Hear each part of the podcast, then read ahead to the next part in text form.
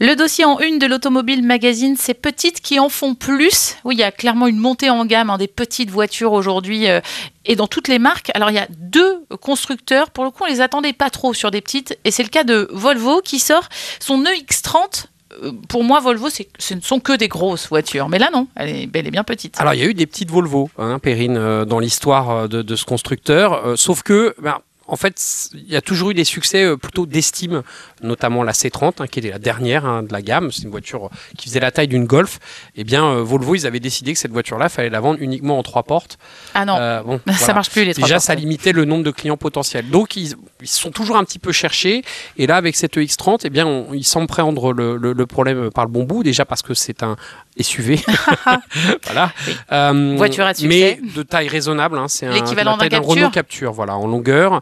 Euh, c'est un SUV, euh, alors 100% électrique, parce que Volvo a annoncé euh, être 100% électrique avant les échéances, euh, donc en 2030.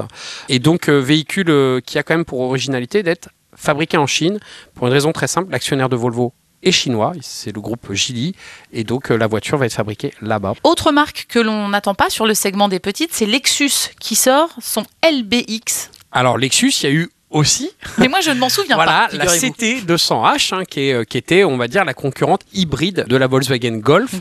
Euh, voiture qui, là aussi, a eu un succès d'estime, mais euh, où euh, bah, euh, Lexus n'a pas persévéré. C'est-à-dire qu'elle a disparu du catalogue, ils ne l'avaient pas remplacée. Et là, ils reviennent sur ce segment des petites voitures avec un, un produit euh, sans doute plus ambitieux et plus porteur. C'est un SUV aussi, Perrine. C'est un SUV urbain également, puisque c'est un dossier petite voiture.